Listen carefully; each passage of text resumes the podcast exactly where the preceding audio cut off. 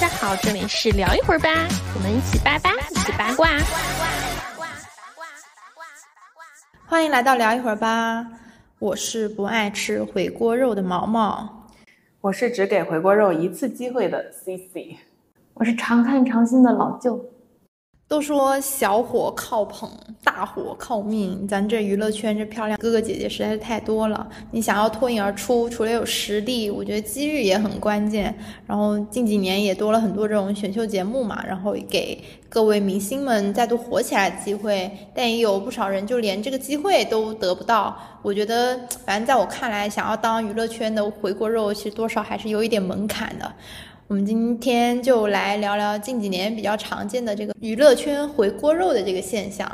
我们先大概的下个定义吧，就是回锅肉应该是什么样的标准呢？你们觉得？呃，起码是有过一些曝光的，或者是出过道有作品的这些人，然后他再来这种，无论是选秀也好啊，还是这种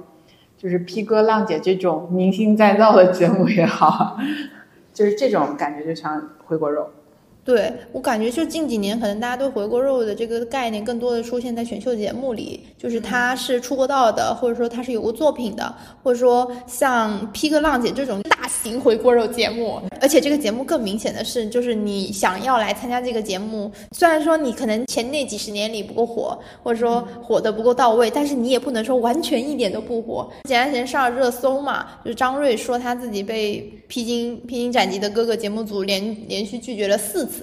然后完了，还有更之前那个刘美涵就说她去面试浪姐也没有面试上，但是呢，就但是我们在看浪姐跟看 P 哥的时候，我们已经觉得他里面的有一些人，他其实是沉寂了很久的，或是说已经算是一个在大众视野里消失了的。对，但反而是还是有更多的这种我们看不到的回锅肉，他们是连想要去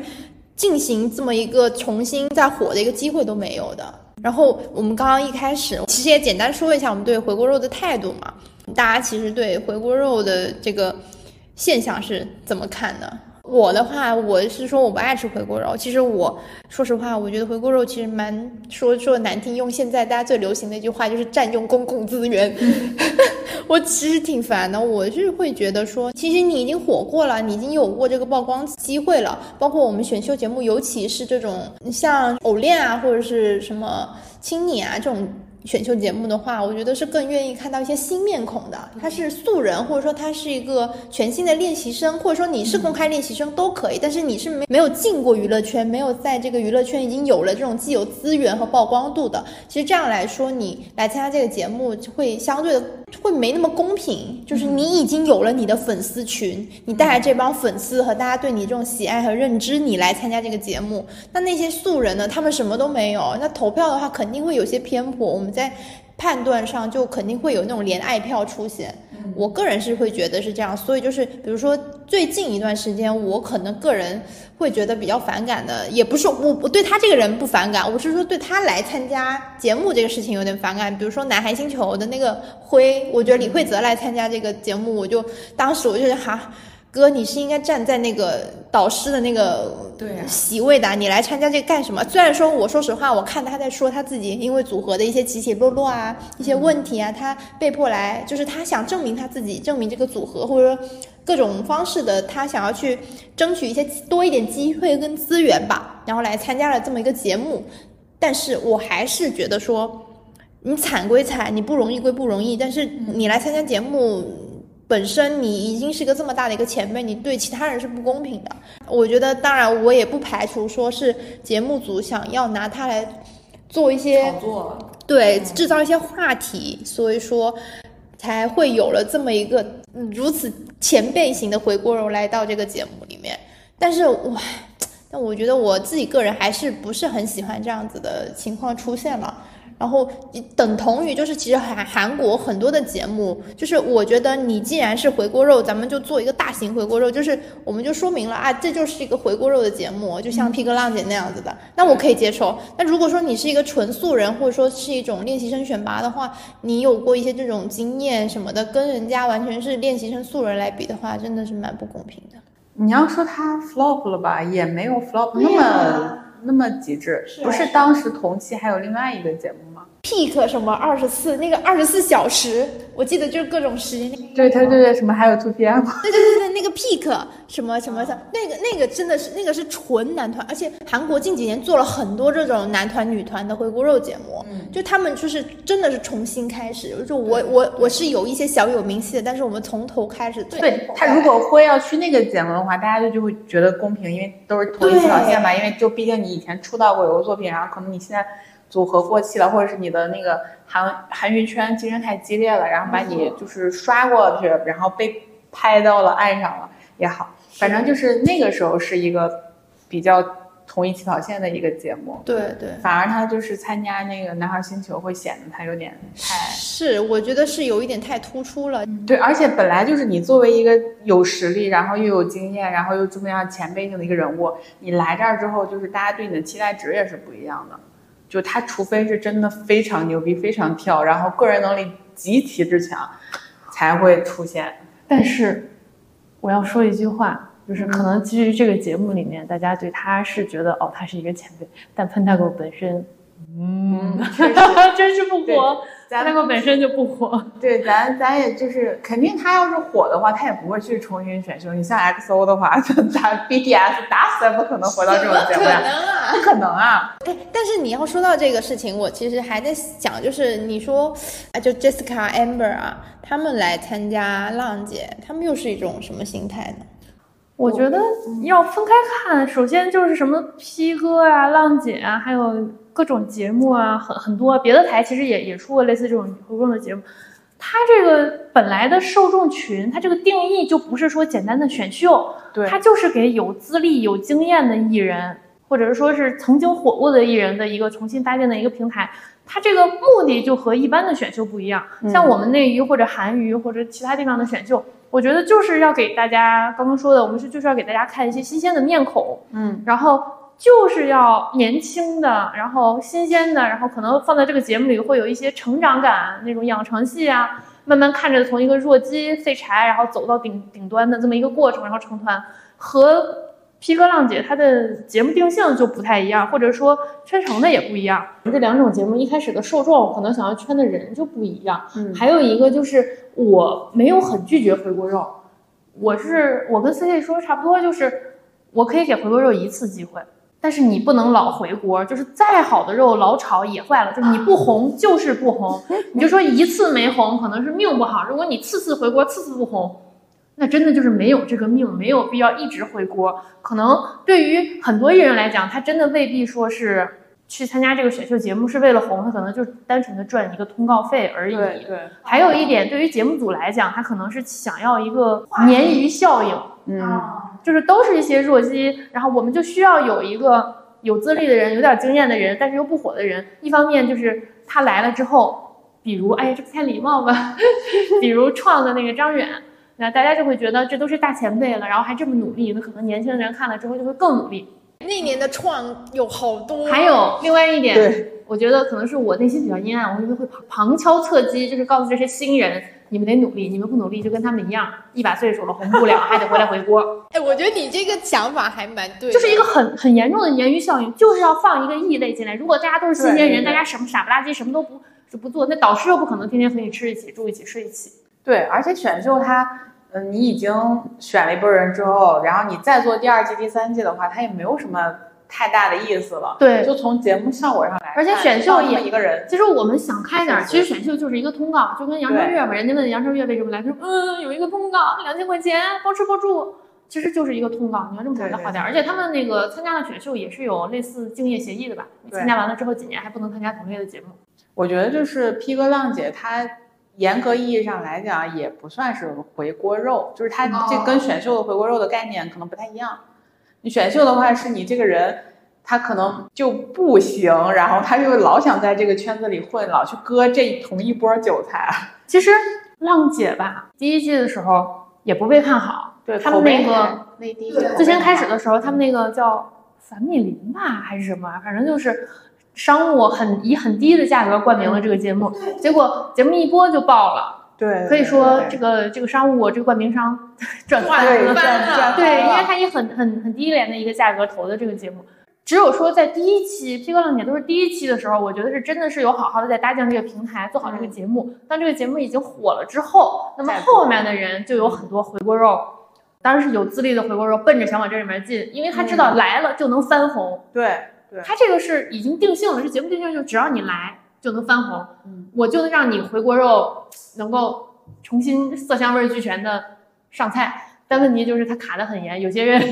对，多次婉拒，有些人被 多次婉拒。对我其实也在想说，一个一个方面是说这个，我们说 P 哥浪姐她是一个，就是我们打引号的大型的回锅肉这种节目嘛，其实是给这些艺人在一个一个新的一个重新亮相的机会。其实另外一方面也是希望说他们的这种努力，或者说他们这种拼劲儿，能够让更多的观众看到。其实也也是另外的一种怀旧嘛，我觉得是有这么一个更多的是这么一个情怀上的一个作用。那其实就是你既然要达到这个情怀，那你就肯定是有门槛儿的，不是说你曾经是出道过，你有点成绩，或者说你曾经小有名气，你就能够来踏入到这个对有这个资格来踏到这个圈子里来。他们的选人，我觉得选人的一个标准就是你在你那个时代。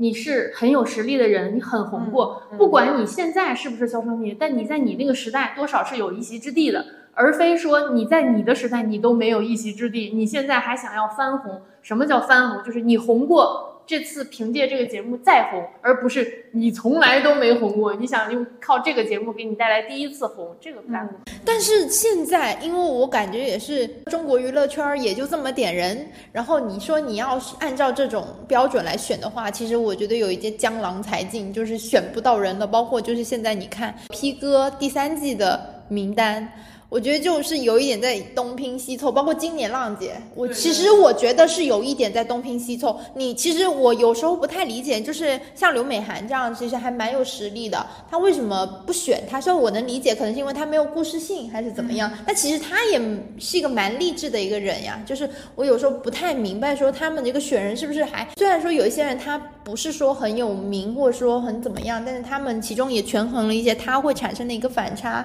以及说他是否自带这种粉丝效应在身上。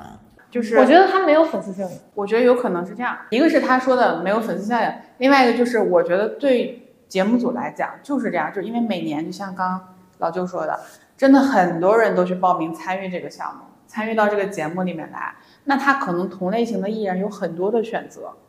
那如果我要是对比了之后，刘美含这一挂的，我有其他更有故事性、更有名气或者更有冲突感的这种艺人的话，我肯定会优先选择别人呀。我同一个类型不需要两个。哦，哎，那那这么说的话，那我们看一下今年，就像今年那个浪姐的名单，就比如说，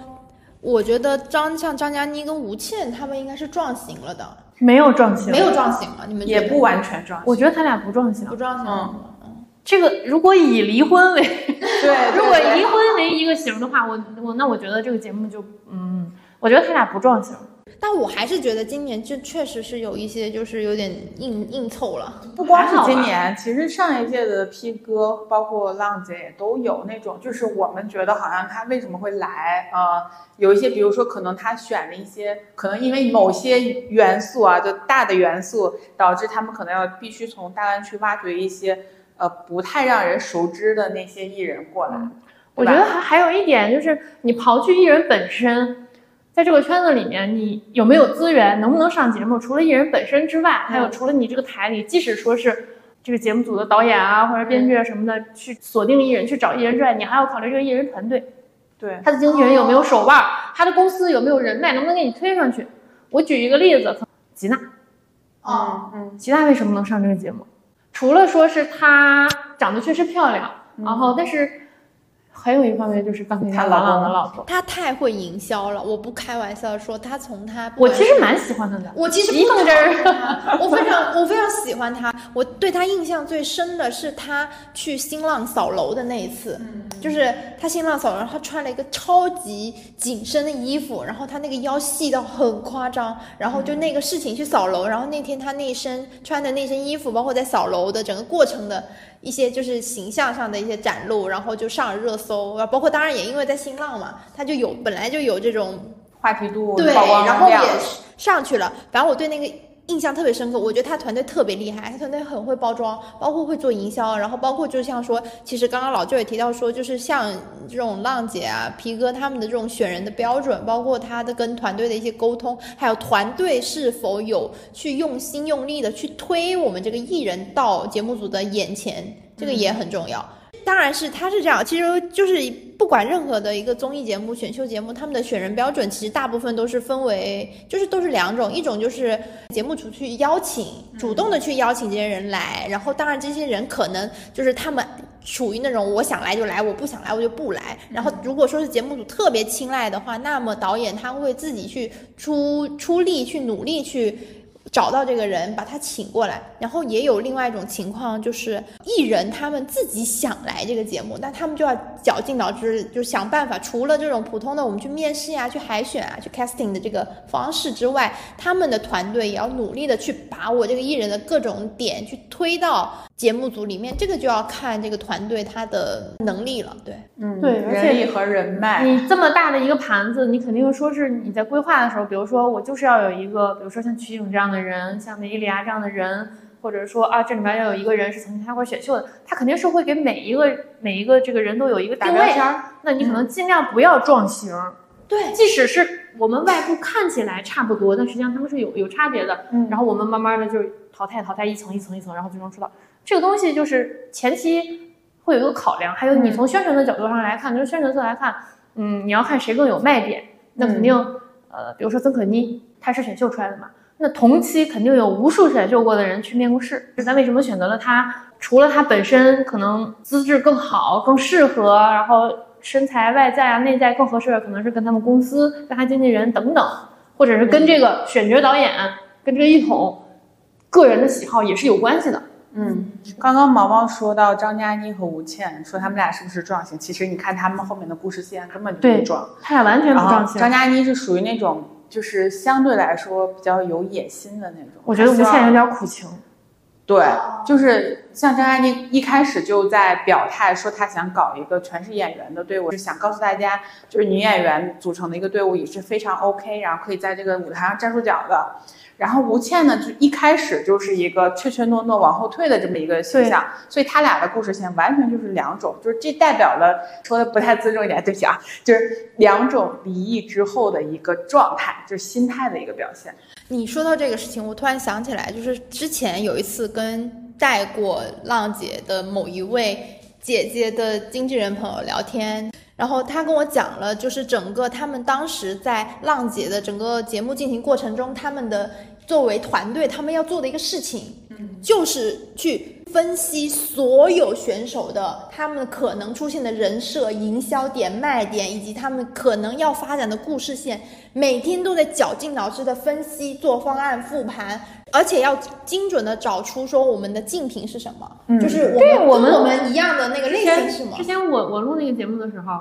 嗯，就是另外一个节目的时候，有没有我也要做竞品分析，就是当时是已经定下来了，当时已经全都定完了，然后我们作为嘉宾之一，我们就要把所有艺人全都摸一遍。更有甚者吧，就是你不仅要把这个所有的人都了解一遍，你是要了解每一个人的黑点，因为最终还是大家要竞争一个。还是要有竞争排名的，其实就是你要了解一下每个人的黑点，每个人的黑历史，你都要准备一下，以防在你有人主动出击的时候，你无法还击。其实它本身是一个竞争性的东西嘛，它一旦就有竞争性，你就一定要充分的了解对手，然后他们的这种，我觉得就是尤其在浪姐这个节目会特别明显，这种说我每一个人的故事线，然后完了说我能跟哪一位的队伍里面，我要跟在这个队里发展一出一条我自己的故事线，然后以及能够在他想要建立的这个团队的故事线里面，我能够怎么样去顺应这个发展？就是其实他们这一切，其实我觉得是一个你看似好像是有一个剧本，但其实这个剧本并不是说节目组给你的，是艺人他们自己团队里面去构建的，然后去协调，根据自己艺人还有别人艺人的一些特点，然后我们再去磨合，反而是这么一个情况。我当时听他在跟我讲说，他们每天就是一直在分析，就是人家那个队伍是怎么个建立法，然后完了他们这个队员就是分别组的都是哪些哪些哪些，然后他们想要是组成一些什么样的队伍，那我们这个队伍，我们想要跟他们有一些冲突感，或者说有一些什么对立啊，或者是说我能更出彩，这个节目里能够更突出一点，那我要怎么做？然后如果说我是队长的话，那我就队长我要怎么样怎么样去弄，然后我要跟我的队员怎么怎么协调，然后包括我这个人，如果说我这个性格就是比较强势的，那我要怎么样去凸显我这个强势，有一些冲冲突感，然后怎么样让观众能够注意到我，或者怎么样，就是每天都在做一些这种的分析。我觉得就是刚刚那个西西说说到的这个故事线的这个还，有就是这种节目，尤其是这个节目还放在了芒果台，就是表面上千好万好，私底下就制造冲突，然后吸引观众。其实就是我们除了我们我们是知道这个冲突是剪辑或者说这个芒果台的这个惯用手段是这样的，但是实际上这个冲突也是确实存在的。每个艺人，你看这些艺人这些姐姐。这姐姐哥哥表面上好的不得了，但是私底下每个人的团队都是一个战斗状态。然后今天咱们俩是一队的啊，表面上咱们咱们这组咱们仨这个组队特别好，特别棒，好兄弟好姐妹。实际上，今天晚上回家复盘，哎，他的热搜比我多一个啊，今天我没上，他上了，哎，我在我在主榜，他在文娱，我又高他一下子，就是会有很多很多。然后每天观察舆情，哦，他怎么口碑比我好，都在一个组，其实就是这个烂事儿，哎呀，多得很。那他，而且我还记得他当时跟我说，他说浪姐就是录三天歇歇歇一段时间，录三天歇一段时间，录三天歇一段时间，总不能天天打仗吧？就反正就是我们看到的所有这些一切的综艺节目，就是他们就是来了就临时学，有一些姐姐比较勤奋啊，那就提前学。有些人我都不想说，有的人他根本就不学啊，对，就现。某个人，某个人从浪姐出来之后，后来又去了别的节目，然后。也不也不提前练习，也不提前排舞，反正就大家等着他现场学习，所有人就等着他。反正就是有很多这种情况出现了啊。就我觉得看浪姐什么的，如果她第一次上舞台的话，我觉得还 OK。但如果你后面又把她召集过来，比如说某一季又让宁静和那英做队长那次，我当时真的我看了一集就不想再看。我也是，那季我真的很劝退。对，P 哥还有那个陈小春和。那个张智霖他们又回来的时候，我就觉得很抗拒。这就是所谓的，就是你回锅肉，你回一次就可以了。虽然说他们，而且他们已经有很，其实他们是很有知名度的，对，对，有可能很大呢。几年、十几年、五六七八年，他们淡出我们的视线了。我们可能有一段时间没看到他再回来，我们是开心的。但是不代表我。一直想在同一个节目里看到他，他可以去干别的。他通过这儿翻红了之后，他能不能去演个戏？他去别的地节目客串一下都可以，不要老在这个节目里面。哎，但其实我刚刚突然想到一个有意思的点，就是我们老是在说这种浪姐跟皮哥这种节目，其实更早期的某一种回某一种形式的回锅肉，其实是不是《我是歌手》？啊，对鼻祖啊！我刚我刚也想说，对我刚刚才想到这个，对，是他相对来说高阶一版，他更专业性更强一些，对，音乐性更强。就是我是歌手，其实本身上就是一个 回锅肉节目啊，就是一些没那么火的，就比如说我我举个例子，就从这个节目火了的不少的港台歌手，像是那个邓紫棋，嗯，基本上就是在他们上我是歌手之前，其实他们已经有小火过，或者说在某一个片区比较火。有一个某一个领域很火，是真的有实力也是。对，通过这个节目推了出去。其实这个就是，其实我觉得回锅肉这个东西，它这个存在，所以我之所以觉得它有门槛，它这个门槛就是在于你本身的这个实力有没有到，说我可以说你回锅了，我是能够。就是一个一是一是一道很好的菜肴呈现给大家面前的这么一个状态，所以才是一个好的回锅肉的表现，或者说是一个这样的一个标准。但是 P 哥浪姐就是从严格意义上来讲，他也不是说纯看这个人的实力。他对他有一点，我我觉得 P 哥浪姐的点在于他就是他还是有一点基于本身节目的这种综艺效果对而去做，他不不太像我是歌手那种就是看专业性特别强。对，我觉得后面的话我们可以专门找一期聊一下音乐节目这种，因为音乐节目它有它自己的局限性，因为我们看好多音乐节目，它翻来覆去还是唱以前的歌，它没有什么新歌，所以说这个。东西也是有蛮多可聊的，我觉得 P 哥浪姐就是重生之我是唱跳大明星，总结好，很好的总结。但跟他跟我是歌手还是差很多，差差蛮多的。我们刚刚就是聊了关于说，就是其实近几年来最大的一个门类，像 P 哥浪姐这种三十加的，呃，有一定名气的这种回锅肉型明星，他们的一个大型的这种综艺节目胜秀的一些标准呀，还有我们的一些看法，穿插了一些小八卦。然后我觉得，其实更大的另外一个回锅肉的门类，或者说我本人会比较反感的，前面我也提到过，就是纯纯就是选秀，嗯，就是内就不管是内娱的，还是韩娱的，还是日本的，就各种这种选。选秀节目，我是觉得真的有的时候，我真的是拜托这些。拜托这些回锅肉能不能不要住在选秀里啊？买的不是次卡，他们是买的年卡。对呀，你们买的是选秀年卡，终身会员，终身会员，真的是太离谱。就包括就是最近最近也有那个新的选秀节目嘛，虽然搞到因为内娱不能搞选秀，所以选秀搞到泰国去。最新的就是那个，就大家应该也刷到了，就是傅如乔跟上官喜爱上了创五嘛。那个还有像李全哲，还有谁去了 TVB 的那个嘛，优酷的那个。对对对对对，所以后面的话，应该将近有两三百个小哥哥小姐姐会在 后面的选秀节目里绽放。哇，真的是我，我是觉得真的就像 C 说的，就是给回锅肉可能就只有一次的机会。但是我个人是，哎，我是不太理解了。我想说，你既然都火不了，你为什么还要再去尝试这一次？其实我在想，就是这种选择是艺人想这么做，还是公司的选择更多一些？都有，都有，都有，嗯，对，就是最直白的就是钱。他即使是选秀节目，他也是给通告费的，也是要有钱的。对，而且曝光嘛，还有凑人头。我觉得最典型的应该是那个晋级大奖，他是中日韩全来了一遍啊。对对，我觉得他在中国参加的时候，他没有选秀出道，但是后来他单独也是在在中国发展了一段时间。那个时候大家对他的感觉，我觉得像是有一些遗憾之美。就是其实大家觉得他是有资历出道的，但是据我的了解，他的公司就是不行。他的公司对中国市场来讲，就是他只想拿中国市场的钱，但是说实话，他们对中国市场不够尊重，然后以至于影响到这个艺人的本身。他对他在中国只掐钱，但说实话，他的个人认知没有那么好。他们在中国其实圈了一波快钱。说实话。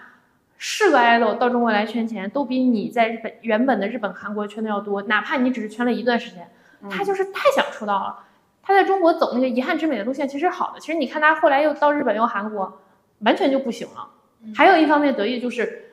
你在韩国的话，说实话，韩国选秀比中国的选秀要更加严格，对实力的要求更好。以他的实力，他放在中国这一波人里面其实是不错的。但实话，你扔到韩国。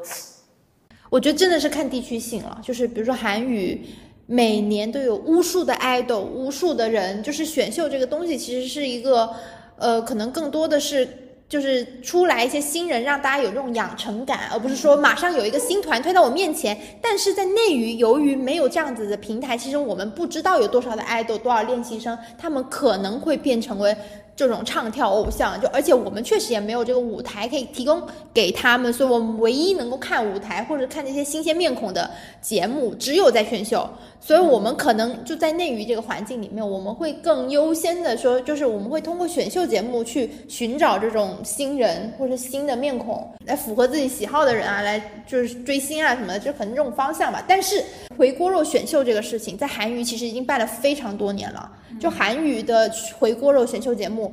我据我所知，反正从我们先不说那种比较火的，像什么 Queendom 嘛，什么。呃，什么 Kingdom 嘛，就什么 Road to the Kingdom 嘛，这种这种已经比较火了，这种这种是已经比较大型团的来参加，其实是以很有名气的。且不说这些，他更早之前还有很多很多很多，就是搞了这种，就是以前在哪个团，然后来来来，然后我们又重新组团，重新 PK，又重新真正的回锅肉选秀，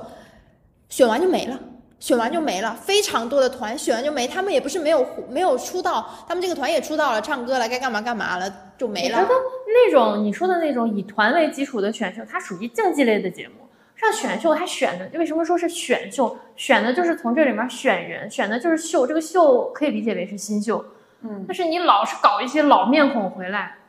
已经不新啦。除非除非是这个老面孔他自己的就是人物弧光。特别的强，然后他的成长线非常之明显，对，而且他能够就让人看出来，这真的他有无限的潜力，就可以去挖掘的这种，除非是这样的老面孔，不然的话真的好难。就是我们经常会听到，我想说，比如当年的蔡徐坤，还有就是他其实蔡徐坤他是他是属于回锅肉吗？是，我觉得是心动亚洲，但是我知道心动亚洲，但是它的这个周期非常之长，在这个周期里，它确实是或许说我们说是有些进步了，但是蔡徐坤的那些队友也是频频回国，一次、两次、三次、四次、八百次。我觉得还有一点就是韩国的这个选秀，他是想通过选秀来获得舞台，就是说他的舞台来自于选秀，出道之后你就可以发唱片啊、打歌啊，你就可以有了舞台。但是中国的这个选秀是选秀就是你的舞台，很多人会说，啊，我想让更多的人看见我。然后怎么怎么样？有的人参加过《好声音》啊、新歌声啊、好歌曲啊，然后又来到这个节目里，他觉得我来这儿，这儿才是我的舞台。我从这儿如果出道了，可能还有后续；如果我没出道，我的舞台就没有了。他把选秀当做他一个舞台，嗯，但是韩国是出道了才有舞台，选秀并不是他的。然后我又说到说到这个事情，我又想起我另外一个特别无语的，就是就是我觉得更另外就说到选秀这个事情，我还想起另突然想起另外一个，当时我特别反感，我觉得我当时反感的并不是蔡徐坤这样的人，我反感的是像 Unique 里面的李文翰和周艺轩这样的，他们其实已经在一个团队出道了，然后。更有意思的是，他们同团的王一博在创当导师，然后他俩去，然后爱奇艺跟优酷同。你要看这回事，那李元翰人家就是 CP 出道了，李文翰这个 C 位出了个没就就对对，出了个寂寞出了寞。寂寞好吗？你们看他那个团，他那个团真的是出了个寂寞。但是对他们来讲是好的，他毕竟出道了，毕竟有流量了，毕竟红了。对对，公司来说是好的。然后李文文翰后来又上了那个演技的那个节目，我印象太深刻了。然后何昶希也上了演技的那个节目。哎，那那我们话说回来，说到这个，那你觉得他们这种选秀出身，然后完了我再去上一个演技的节目，他们这种算回锅肉吗？不算，不算，不算 这种算跨界。对对，公告快公告，就是我其实我没有你那么反感回锅肉，但是我就是回锅肉的机会就是一次，就是你回锅了，如果你曾经没有红，各种原因没有红，你回锅了之后，我觉得这个机会让你重新翻红了，那是最好的。如果没有红，你就要认命，你就是一个小艺人，你就跑跑通告、接接通告行，就不要反复再去回锅。说实话，回锅多了很下头。就是你，你其实年龄不大，像很多艺人是何羽凡啥的，他们很多人蔡徐坤的一些队友，他们年龄其实都不大，但是因为你反复回锅，大家觉得怎么又是你，怎么老是你，How old are you？就会有这种感觉。然后我我其实比起这个所谓的回锅肉，我觉得回一次是 OK 的，反复回锅我就烦。我不讨厌的还是 idol 就好好当 idol，不要瞎他妈跨界，真是够够的。什么歪瓜裂枣都去演戏，我真是服了。问题是那那你说他们不演戏，他们干嘛呢？跑通告办呗，没得干。跑通告哪有那么多通告？他们还是本质还是要赚钱啊。对，演戏挣钱。哎，主要是就是年年纪轻的时候，公司肯定会跟你说嘛，说你有个机会一定要抓住啊，多曝光啊，多曝光的话，你可能就会被金主看上啊，被一些那个行业大佬看上，给你机会。你但是其实他们做这些行为，不都是在消耗自己的一些 反复回锅，反反复复回锅，再好的肉也烂了，臭了都。老脚皮了就。你们自己觉得，像娱乐圈，其实整个娱乐圈更迭的非常非常快，非常迅速，每天都有无数的新人，无数的流量开始慢慢的上去出现，剧也在不断的播，就是会有各种各样的新面孔出现在我们眼前。那这些回锅肉会有一席之地吗？他们就是通过回锅这种形式再次出现在大众面前的话，他们又再火了。这个火能持续多久呢？我觉得其实没有火，我觉得没有火，没有火，就是就是一一鼓作气。如果你真的靠这样一次回锅红了，就是红了。如果反你看反反复复回锅的人，有哪个红了的？都是不上不下的。我只能我就是常看常新，我永远喜欢新面孔。嗯，除非你消失在我的眼眼界里十年，然后再出来，但是那个时候我以为你对回锅肉常看常新。没有，我回锅肉常看人，我永远喜欢新人。我觉得是这样，就如果要是他们真的有一些固定的粉丝了，然后他要真的能把那些粉丝服务好，也是 OK 的。你说，比如说 Winner，哦对不对？就是说你真的就是但他们很好，他们没有回锅呀。对他们没有回锅，所以说就是你已经有自己的一个一波粉丝了，你圈到一波粉丝了，对吧？那我就用心服务这波粉丝。哎，万一哪天出圈了呢，是吧？对万一我哪天就成就了自己当初的梦想呢，我也不必靠回国，嗯，对吧？他就是安安心心的去做他眼前这点事儿，把这点事儿做好。也是一个方法。那像其实我其实有的时候我会有点纠结于，就是有一些已经红过的艺人，比如说我们就最最典型的就是大湾区这帮老哥哥们，他们通过这个节目他们火了，然后当然有了这个大湾区的这个 buff 在身上之后。他们通过这个东西，他们不断有了新的节目、新的内容、新的输出，然后让越来越多，其实就是不同年龄层的人知道了、了解了。就我觉得这个其实可不可以说是一种，就是他们其实打入了本来跟他们这个年龄不关的这种圈层，其实也算是一种一种占领。那些大湾区的人。我觉得可能像是我那个年代的吧，对我们这个年代吧，可能现在那些新的一些小孩儿，零零后不知道他们，对他们是不知道的。那说实话，他在我们那个年代他们能红，他们放到现在仍然会有人看到他们。对对。但是我觉得可以等同于就是前段时间聊的非常多的一个话题，就是零零后不知道孙燕姿是谁这个事情。我觉得其实或许。会不会说这种就是像《皮革浪姐》这种节目呢，或者是说像类似的这种我们打引号的回锅肉节目，他们其实一方面也是让更多这种老艺人或者是已经被遗忘的人，他能打入一个新的这种领域圈层，然后接受这种新的文化，然后有一种新的碰撞出现。还有一个就是一种补偿感，你要你要看就是比如王心凌。啊，王心凌，人家说我们只是老了，我们不是死了，就是可能在王心凌比较红的那个年代，这些人可以说是我们的同龄人们。那时候大家都是比较穷，然后或者说也没有什么花钱的途径，没有那个追星的环境。对，然后但是现在大家都工作生活呀，各个各个人方面都稳定了，然后他可以关注更多的文娱，然后他看到，哎，这是我年轻时候的偶像，那我要为他做点什么。我觉得这是一种。代偿的感觉，就是我年轻的时候，我弥补一下弥对遗憾没有追星的遗憾，对我弥补一下我小时候的遗憾，我年轻时候的遗憾。平台把我们这一代人，或者是我们上一代更多的点他们当时的偶像推到给当下的零零后、九零后啊这些人送到大众眼前，让他们再看一下我们那个时候喜欢这样的人，我觉得这样也是好的。但我觉得 说起来有点心酸，我觉得。反正从我的个人的角度来看，我觉得这些人，即便是他又重回到大众视野，然后那些小孩，就是零零后，对这些人不了解的人，他也不会不会爱上他们。对，但是但是消费主力人群并不是零零后，不是，还是他们的爹妈。对，所以说所以说相对来说有一些遗憾的点，就是在于我们内娱好像现在更习惯于炒回锅肉，炒这些冷饭，就是把这些人翻红。就证明我们没有更新的东西让我们去探索，让我们去看这些新人都是些什么东西。其实另一种方向，我们也可以看出来，是不是回锅肉？他们想回，是新人不行，新的肉不行。是我们内娱没有真的没有更新鲜的东西让我们看了。最近有了，最近有了。哎呀，最近都看不过来呀！最近你闭嘴，没有。那你知道你说到这个，我刚刚因为我刚刚又开始在看《披荆斩棘》第三季的这个名单，就出现了零七幺三。我觉得是不是也可以证明说，像零七幺三，它这两年突然的火了，其实也证明了就是这种所谓的回锅肉的这种思维。就是它其实还是一个以怀旧为主打的同时，然后他们有不断的去考古，这个就是这种考古的存在，让这种零零后发现了他们的那种有趣的地方，然后其实已经不单纯是怀旧了，就是其实还是一种翻新挖新。他们前面几届就没有请零七幺三，现在请零幺三，或者说你要零七幺三，还有一方面就是零七幺三现在已经火了。也是互相借热度，而且而且芒果台也是他们的老东家嘛。我其实我的思维是说，零七幺三的这个火，我们其实可以等同于为什么现在还是会有这么多的回锅肉的一些节目存在？我觉得是一个思路。但是零七幺三的火，我觉得复制不了。对，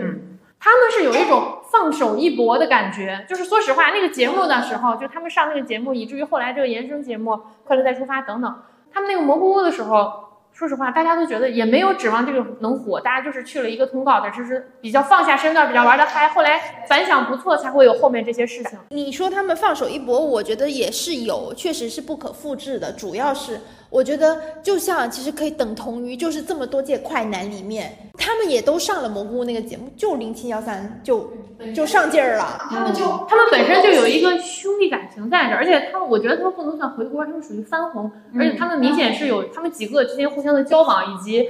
互动来看，他们明显就是有一个叫先富帮后富的感觉。嗯，就互相之间啊，平时也会搭把手，然后包括这个节目红了之后，也会把以前的兄弟请过来，有一个联动。就大家以前的兄弟，你请他，他还真的愿意来；他来不了的，他也给一些网上的联动的支持。这个东西就是很好。我觉得有一句话说他们很对，就是机会是留给有准备的人。他们就是一直在准备，就在等这个机会，就是等我什么时候能够红，或是说我一直有这个想红的愿望。所以就是这个机会来了，他们抓住了。重生之我在娱乐圈当大明星。还有就是他们这些年，就像我们说的，就像就像 C A 刚才讲，他希望看到的回锅肉，或者说他希望看到的翻红，是你真的在销声匿迹的这段时间里，你在两档选秀、两档节目这时间，你你有一个真正的成长，你下了猛料，他真的红了。我觉得零一挑三这一波人，这几个人恰好就验证了这一点。他们看起来只是没有那么红，实际上他们每个人都没有闲着。拍戏的拍戏，写歌的写歌，上央视的上央视，都不闲，每个人都很忙。王铮亮，归来仍是少年。对，其实你看他们每个人都有在做着自己坚持的事情，然后包括苏醒啊、张远啊，他们都有在做歌，陆虎都有在创作。他们这里面稍微就是在一开始啊，一开始稍微比较不红的就是路虎，但是即使他不红，人家坚持写歌，坚持做歌，也有一些做。雪落下的声音，好吗？对，他是一直在。努力着，就像 C 说，就是这段时间他一直在给自己下料、下猛料，那么以至于你有了机会，你抓住了，你翻红了，你才能上一盘色香味俱全的菜。对，所以我就说，就是机会是留给有准备的人，这句话还是非常适用的。我们刚刚就是聊零七幺三嘛，就是因为说我看了 P 哥三的这个名单，我们现在就是浅浅的来期待一波这个 P 哥三，我们就根据现在网传这个名单，我们来浅浅辣评一下。嗯。又轮到普普通通的我来辣评男明星，零七幺三就不用说了吧？切不对，零七幺三不用说了，我觉得他们都能做的蛮好。其实我在这里，我有几位我不是很懂，我想说你们为什么会在这里？比如博远，你们为什么会在这里？他们是来就是以爱豆的身份来搅这个浑水，我不是很懂。来卷，你们来干什么？然后其实我我个人会比较期待几个台湾的歌手，哎。像品冠啊，什么唐禹哲啊，还有李玖哲啊，这种我还蛮期待啊。许绍洋也来了，我天哪！还有关智斌，我的天哪！我我的我的期待感一下拉满。我觉得我个人会更期待这种港台歌手，信也来了，就这种，我期待他们突然，哎，我怎么看到了一个名字叫徐良？对，徐良也来了，救命！我这一季，哎呀，我疼痛的青春呐！这一季真的是我们，我觉得。老舅应该也期待董宝石，董宝石。那哎呀，那我就是宝石老舅妈了，不好意思。我觉得有一些就是还蛮混搭的，然后也啥都有，像蓝正龙啊、张栋梁啊、张栋梁啊、蛋壳啊、葛哲，哎，这些都都是青春回忆。对啊，我觉得，我觉得，哎，我我觉得插一句嘴，我觉得张栋梁很微妙，我觉得很聪明。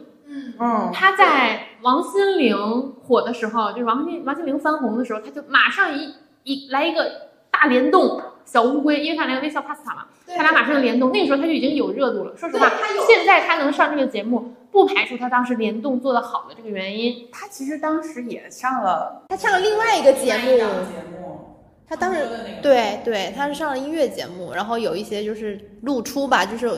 其实我觉得他好像是因为一些什么事情，然后就是说沉寂了，完了我再通过这个事情，刚好借着这个东风。我觉得与其说张栋梁有心眼子，不如说芒果台有心眼子。那肯定啦，芒我觉得芒果台其实就互相借力嘛。嗯，哎对，在这个名单里，我看到了一个名字，他跟我原来的一个在韩国认识的朋友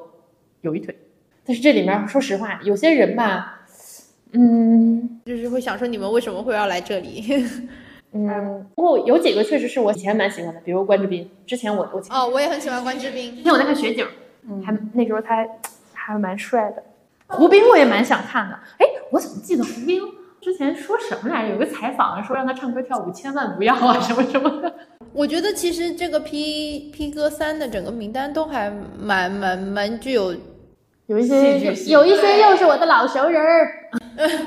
蛮蛮有戏剧性。而且其实我有时候在想，他们其实做这种节目，他们希望他们的受众是什么年龄层的呢？肯定希望年轻人啊。年轻人，那九零九零后是算年轻人吗？不算吧。就是，但是他找的可能更多的还是偏九零后的回忆这种。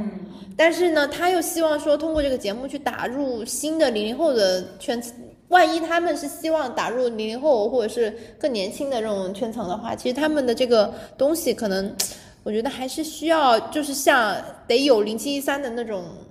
东西，但零七三又是不可复制的，所以还就可能就碰嘛，因为你也不确定。反正就是我们浅浅期待一下这个披荆斩棘，这次是能再次辉煌吧。不知道为什么，我其实相相较于浪姐，我我还是更愿意看 P 哥。我对女性类的这种节目的一些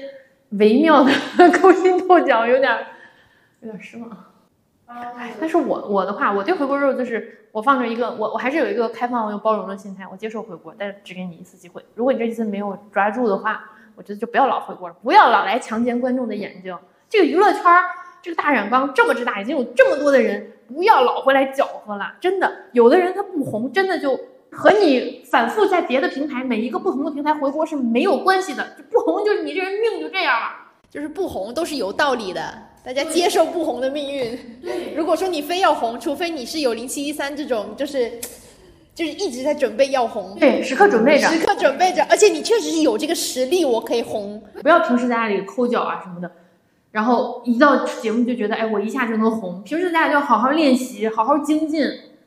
我觉得好难啊，自命不凡的好吗？我觉得就是像思琪说的，就很多人还自命不凡嘛。我觉得还是不甘不甘自己是不红的这个宿命，然后又又不甘心说自己为什么会被人家拒绝，所以才导致了说我们会觉得说回锅肉有门槛，或者说这个娱乐圈有门槛。其实你说娱乐圈有门槛吗？其实我觉得其实不太有，只是说你自己是怎么去想这个事情。我是要红到一个什么程度才我才能能够满足，或者说我觉得我自己对我自己的认识是到一个什么阶段。所以说，可能才因此出于这种不甘心嘛，所以才会有了这么多的回锅肉的出现。想翻红，你可以靠各种自己的经营、自己团队的宣传。你你看张瑞，他后来弄的那个在抖音上的那个直播什么的，他也红了，也有热度。说实话，你想红，你要自己去琢磨，不要只想依托平台、依托各个节目，大家未必很想看你。你如果自己能把自己运营红的话，也是一件好事儿。但是如果你全都寄希望于平台，然后希望大众来喜欢你。不好意思，没有那么便宜的事儿。真正的流量密码是掌握在自己手上。呀。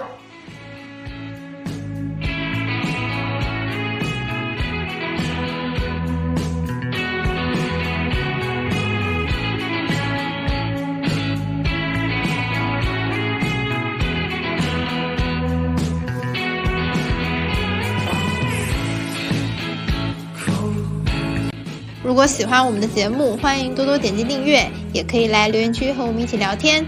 你们的鼓励就是我们最大的动力。今天就先到这里啦，我们下次再聊一会儿吧，拜拜。